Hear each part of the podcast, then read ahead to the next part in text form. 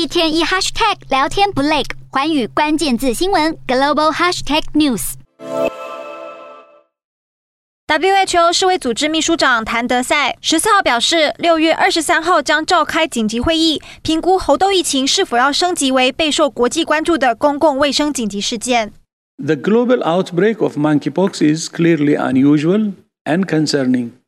It's for that reason that I have decided to convene the emergency committee under the international health regulations next week to assess whether this outbreak represents a public health emergency of international concern.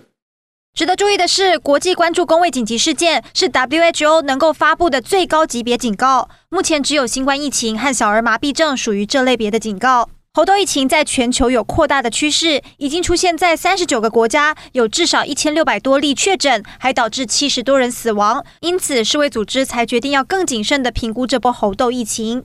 此外，上个星期有超过三十名科学家提出，不应该将猴痘称为非洲病毒的问题，因为不但不准确，还带有歧视性。世卫组织也回应，正在考虑对猴痘病毒进行更名。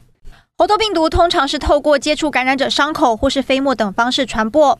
不过，近日有研究发现，部分男性患者的精液中也发现了猴痘病毒遗传物质，让卫生单位开始关注猴痘的传染途径，可能也包括了性接触感染。